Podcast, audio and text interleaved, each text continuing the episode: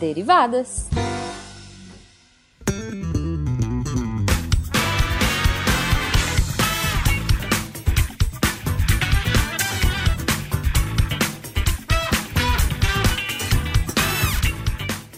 Sejam bem-vindos, deviantes e derivadas, a mais uma leitura de e-mails e comentários do SciCast com as derivadas. Eu sou a Thaís. A imunoglobulinazinha do SciCast.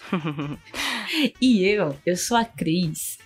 Crislane Rafael é a primeira do seu nome. Obrigada por falar meu segundo nome. a gente vai soltando informações, assim, né? Derivadas 30, Thaís. 30. Derivadas 30. 30.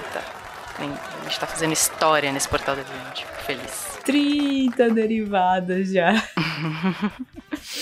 Mas a gente só pode estar aqui gravando 30 derivadas para ler e-mails e comentários de vocês por causa do apoio no patronato do SciCast da Thaís. Uhum. Patreon, padrinho, no lindíssimo PicPay. É isso aí, gente.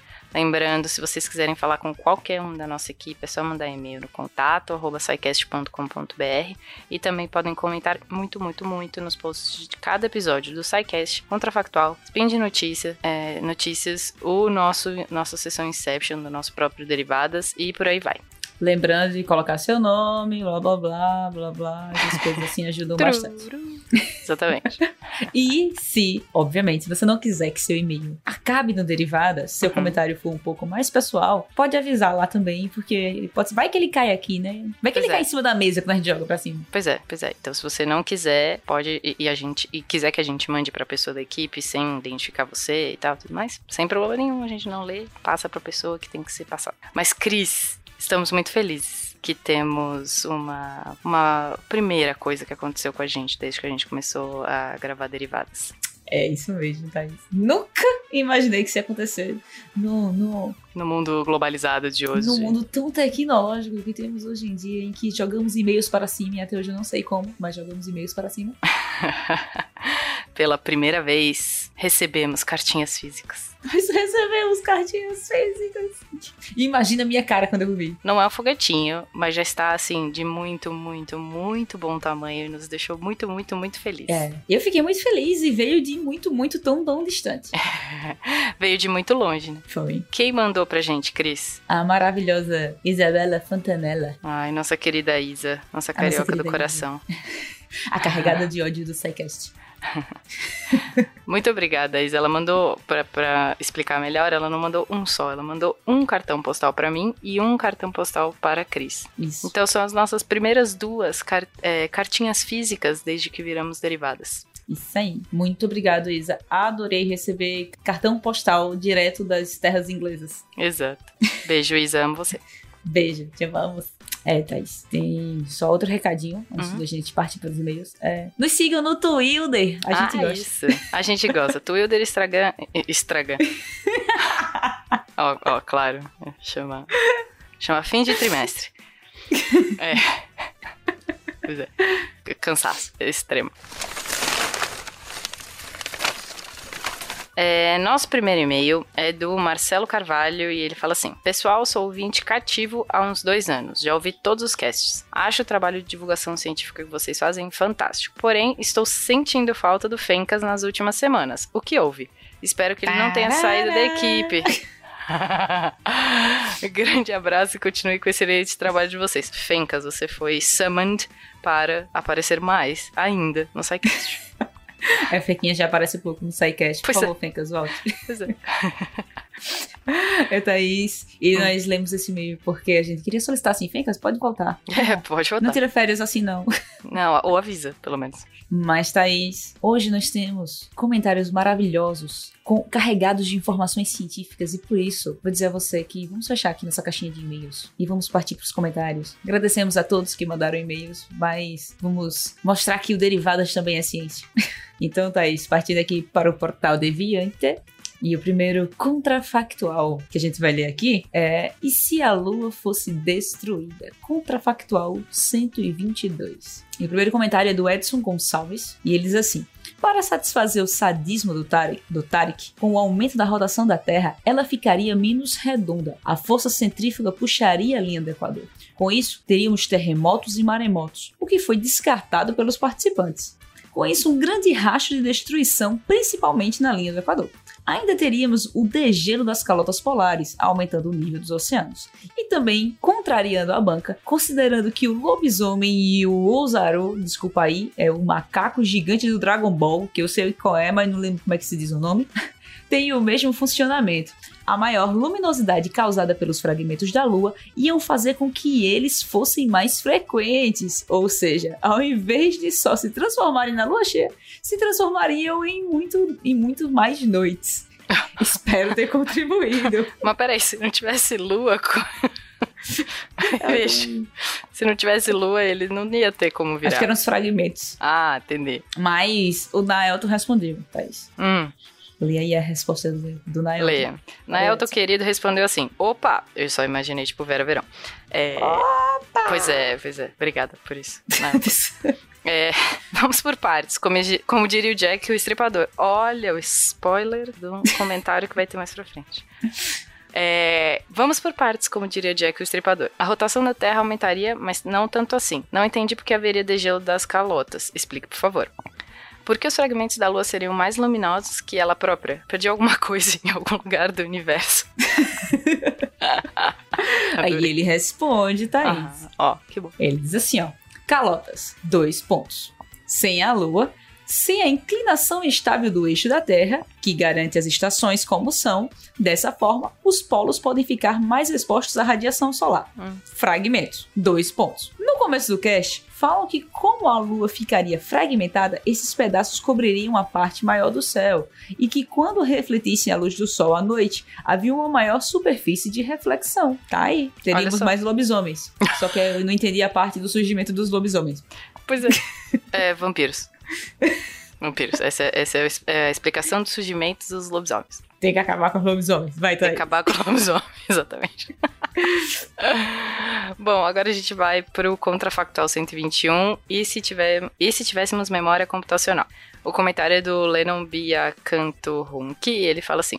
Eu acho que gostaria da possibilidade de armazenar algumas memórias e informações, mas não todas. Fico pensando se testemunhas de crime seriam obrigadas por lei a entregar as memórias do ocorrido e se pessoas venderiam suas memórias de viagens para pessoas que não teriam dinheiro para ir por si mesmas. Imagina o comércio de memórias, como seria? Muito louco, olha só. Daí, um comércio de memórias. Ah, eu, eu pensei no Brilho Eterno, de Brilho Momento Sem Lembrança. Sem lembrança. Belo filme. Também. Uhum. Mas aí, Thaís. Hum. Você venderia suas memórias?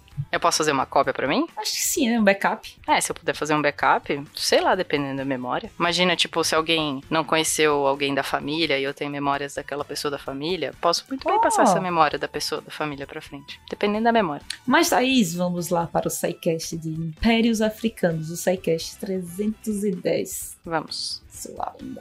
Foi nesse cast que eu aprendi a verdadeira história do Rei Leão. Se você quer saber qual é a verdadeira história do Rei Leão, ouça Impérios Africanos, SciCast 310. Rei Leão, um amor. É assim. Uhum. E o primeiro comentário, Thaís, é do Jefferson Frias. E ele diz assim: Estou aqui pasmado após ouvir este programa maravilhoso. Que choque, que tapa na cara mais gostoso de se levar. Nossa. Para desconstruir a visão totalmente errada que temos desta miríade de povos, culturas e pessoas neste imenso continente de onde todos viemos. Quero mais. Tão bom que merecia um podcast spin-off só sobre o tema. Parabéns e obrigado por este magnífico trabalho. Realmente. Olha só. Maravilhoso. E os, Pois é. a- as vírgulas sonoras são perfeitas nesse cast. Adorei. Muito bom, muito bom. Aqui pro comentário, então, do Alexandre Rodrigues Assunção. A visão ocidental, aí ele põe entre parênteses, a oriental eu não tenho muita abrangência pra falar, sempre foi muito arrogante e preconceituosa em relação a povos que não pertencem ao seu clube privê do civilizado cristão, com a educação clássica europeia, considerando-se o centro do universo e com a última palavra sobre todos os temas. Nesse perigoso pensamento, deixa-se de lado a constatação de que grandes civilizações floresceram em diversas partes do mundo, tiveram seu apogeu, influência e domínio e monopólio do que, que- do que acreditavam ser a verdade e, por motivos diversos, declinaram e pereceram. Algumas mal tiveram como deixar seu legado, mergulhando no mar do esquecimento. Assim, isso já aconteceu antes e pode acontecer de novo, inclusive com a nossa civilização pós-moderna, high-tech cheia de adjetivos, que às vezes fazemos questão de citar. Poderemos ser taxados em tempo tão breve de primitivos, bárbaros e inaptos, como em algum tempo no passado e no presente taxamos os outros. Verdade. Se bem que ultimamente estamos bem prim- primitivos, bárbaros e afins. Mas, Thaís, Por falar em primitivos e bárbaros, vamos para o cast de evolução. Maravilhoso cast de evolução, SciCast 309, que o nosso querido editor colocou como vírgula sonora a a frasezinha de Digi, Digievolução do Digimon. Nossa senhora, gente. E Digi, Digimon, quem evolui é Pokémon. Isso foi um erro. Do... Hum. É, é, o Digimon, ele digivolve. Nó. Mas Thaís aí fica só nó, porque ela não assiste animes. Ah, é. Então eu tô começando nesse mundo, eu estou sendo iniciada nos Cavaleiros do Zodíaco, tá? Só pra Parabéns, Thaís. Que eu acho maravilhoso. Estou achando maravilhoso e estou viciada. Mas vamos para o comentário do Felipe Novaes. Felipe participou do cast e deixou um comentário explicando o motivo dos seios grandes nas mulheres humanas, nas fêmeas dos Homo sapiens. parece impróprio, parece impróprio, mas não é. é, eles estavam no, se você olhar os comentários desse cast, estava assim uma conversa do, dessa, desses motivos e Felipe veio aqui e foi explicar. Então vamos para o comentário do Felipe Novaes. Seios grandes o tempo todo pode ser algo selecionado por causa das vantagens adaptativas disso para monogamia. É aquela famosa história de que bebês humanos nascem muito frágeis, então o cuidado biparental é fundamental para diminuir a mortalidade. Sendo assim, foram se desenvolvendo várias adaptações que facilitam esse cuidado biparental, e uma delas é a monogamia, entendida aqui como uma predisposição para formarmos relacionamentos longos e comprometidos o suficiente para que pai e mãe invistam e cuidem da prole. Neste contexto, existem variáveis que aumentam as chances de formar esses relacionamentos monogâmicos. Vários traços desses são características que dificultam saber se a mulher está no período fértil ou não. Por exemplo, olha só, né? Por exemplo, tem fêmeas de outras espécies de primatas que ficam com a busanfa colorida e inchada quando estão férteis. Ótima Olha que frase. que frase. Que frase jogada fora de contexto, né? Que difícil. Isso faz os machos só investirem no curto prazo. Eles vão acasalando no período fértil e vão ter certeza de que os filhos são deles. Hum. Nossa. É. Ele continua. Agora, espécies em que a fêmea não sinaliza claramente o período fértil gera mais incerteza quanto à paternidade. Isso estimula os machos a ficarem com a fêmea mais tempo para vigiar e impedir outros machos de acasalarem com ela. Ou pode mesmo surgir mecanismos afetivos que aumentem as chances deste, deste macho e dessa fêmea ficarem juntos o que se encaixa no caso humano. Seus humanos que não variam significativamente de tamanho de acordo com a variação do ciclo menstrual podem ser adaptativos neste contexto. O homem não tem nenhum mecanismo que faça ele reconhecer explícita ou implicitamente pelo seio se a mulher está no período fértil. Olha só. Diga aí. Olha só, mas existem mudanças que dá pra fazer depois, mas independe do período fértil, veja. Quando eu ver alguma Continue. pessoa com silicone, eu vou dizer, é. tá querendo esconder o período fértil, né? não quer nunca mudar o tamanho do seio para não dar indicação de que tá no período fértil. É verdade. muito bom o comentário, muito bom, realmente. Adorei, Felipe, obrigado pelo esclarecimento. Muito, muito obrigada. É, Cris, a gente tem que ir lá pro comentário do Spin. Spin de notícias. E a gente tem um comentário do Spin 507, que é do André Bach, e é sobre oito mitos sobre medicamentos. Tem um comentário. O oitavo você não vai imaginar qual é. Ah. Pois é, ouça. Ouça que a gente não vai dar esse spoiler, não. É, então, o Guilherme Luiz comentou e o André respondeu. A gente vai ler agora o do Guilherme falando assim: Oi, André, excelente cast. Tenho uma dúvida sobre a parte de descontinuar a medicação. Há um tempo, é, coisa de uns 4 anos, comecei meu primeiro tratamento contra a depressão e o psiquiatra me receitou sertralina e eu, como esperado, segui a receita e tomei. Depois de um certo tempo, me senti bem e pensei até em parar de tomar. Não, amigo. Mas a consciência falou mais alto, ufa, e continuei com o tratamento também. Entretanto, após várias sessões, o psiquiatra andou falando umas besteiras fortes de cunho racista e, e passei a ter nojo dele. Como já estava bem, descontinuei o uso do medicamento. É, ao descontinuar, piorei drasticamente no meu quadro e gostaria de saber: essa piora deve-se à descontinuação do medicamento, levando a um quadro pior do que o inicial, ou a um certo tipo de nocebo, quanto ao fato de eu não ver o médico mais com os mesmos olhos. Observação, continuei mais umas duas terapias com ele. Muito obrigada e parabéns pelo programa. Agora, Cris, vocês... é, Para é. facilitar os ouvintes, nocebo vem do... Do grego. É o contrário de placebo, tá? é o contrário do. É, é, o contrário de placebo, significado. Mas o André respondeu uhum. pra isso. O André Bach disse assim: Oi, Guilherme, tudo bem? De fato, ter parado de tomar o antidepressivo pode ter precipitado a recorrência e piora do quadro depressivo. No tratamento com antidepressivos para a depressão, geralmente temos algumas fases. A primeira é a fase de resposta aguda, que começa a partir de 1 a 3 meses, onde a gente espera que o paciente esboce uma melhora do quadro. Se isso ocorrer, entramos na segunda fase de continuação, que é o quadro, que é quando mantemos a dose que está funcionando de maneira a tentar eliminar o máximo possível dos sintomas e trazer o paciente para o estado basal dele. Demora aí uns 6, 7, 8 meses ou mais. Aí, se o paciente está se sentindo bem melhor, como parecia ser o seu caso, dizemos que o paciente entrou em remissão do episódio depressivo. Contudo, ainda assim, após entrar em remissão, deve-se entrar na terceira fase, que é a fase da manutenção. Isso significa ter que tomar o medicamento mais 6, 12, 18, 24 meses, dependendo do caso, mesmo na ausência de sintomas depressivos importantes. Esta fase é fundamental para evitar recaídas, e mesmo assim, no momento de retirar o medicamento, não se pode fazer de uma vez, precisa ir reduzindo a dose gradativamente para que o organismo possa ir se acostumando com a ausência do fármaco. Um abraço. Olha, deixa eu só fazer um comentário. Eu já fiz uso desse tipo de remédio, fiz essas três fases aí que o, que o Bach falou. E na hora de tirar o remédio, eu tive essas síndromes de abstinência e, tipo, foi uma das piores coisas que existem. Então, faz direitinho essa, essa dose gradativa, caindo a dose gradativamente, porque é horrível parar de uma hora para outra. E eu fiz essa besteira. Tá? Só derivadas também é ciência, também é cultura, também é recomendação. É, exatamente. Após entre os sintomas, o médico deverá ser consultado. O médico deverá sempre ser consultado, gente. É isso, esse é o ponto. Aí, dona Cris, é, a gente vai para um spin muito, muito especial pra gente, né? Porque a gente vai ler alguns comentários aqui de um spin que eu fiz junto com a Cris, que é o Descobriram a Identidade do Jack o Estripador, que é o spin 499 e quando a gente falou sobre é, algumas metodologias que tentaram usar para descobrir quem era o Jack Stripador.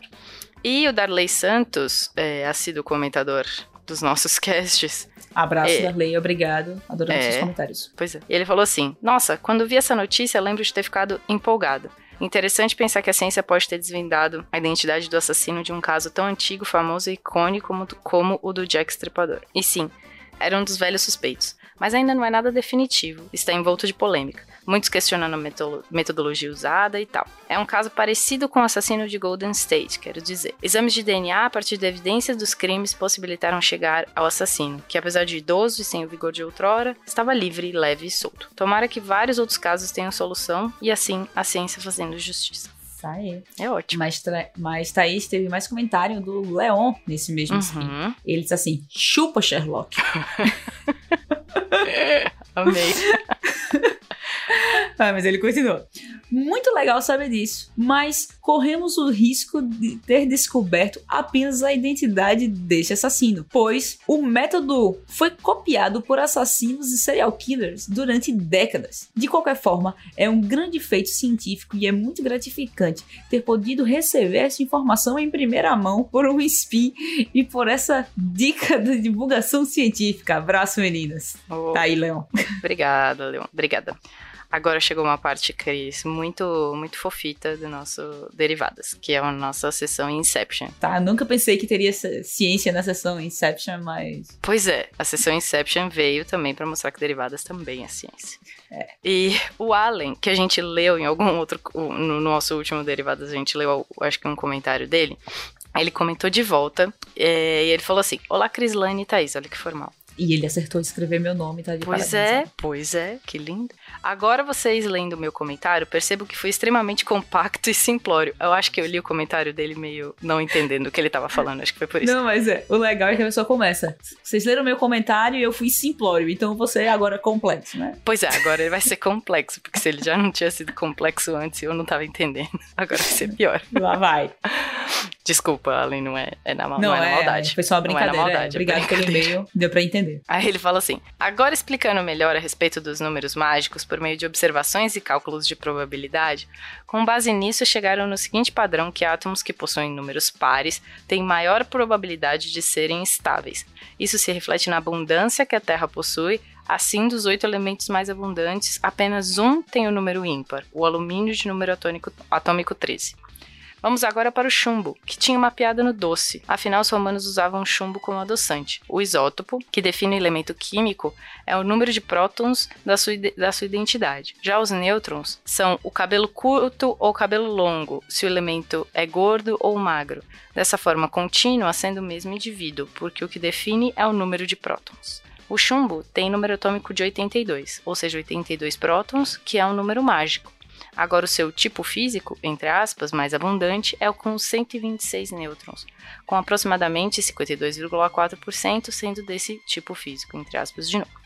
O chumbo 208 ou 208 Pb tem 52,4% de abundância e o chumbo 207 tem 22,1%. O chumbo 206 com 24 e os demais 1,5% não vou falar porque vai ficar gigantesco. ok. Dessa forma, o chumbo é o último elemento químico estável da tabela periódica. Olha, Alan, ficou bem, realmente bem mais fácil de entender agora. Mas, Thaís, também brincaram com a sua cara. Hã? Você ficou enrolada sem, sem lembrar o nome. Ah, pois é, alguém me zoou também. O nome do livro? O Tiago Almeida. O Tiago Almenara. Aham respondeu para você lá. Thaís ficou rindo no cast sem saber o nome do livro e ele disse assim: O livro que você não conseguiu falar o nome é Será se os robôs sonham com as ovelhas e pá? Ou facas corredoras do escritor Capinto? Hã? tá. Eu adorei que ele me zoou, mas dá pra zoar ele de volta, pelo que ele escreveu. Enfim. Eu fiquei falando do livro que até agora eu não sei o nome, mas ele, ele ainda me zoou mais, porque ele escreveu assim: será se os, será se os robôs sonham com as ovelhas e pá? Ou facas corredoras, do escritor Capinto. Tipo, Com essa dica, descubra aí qual é o livro que tá. Isso até agora eu não lembro o nome. Pois é, essa fica, fica de, de tarefa para vocês. Porque agora, Cris, a gente precisa descansar pra semana que vem. O que, é que vai fazer semana que vem? Eu espero que seja lembrar o nome desse livro. A gente tem duas coisas para fazer semana que vem, Cris. Lembrar o nome desse livro, ou o Thiago vai colocar o nome certo do livro semana que vem. Ou o que a gente faz toda semana, que é tentar dominar o sangue.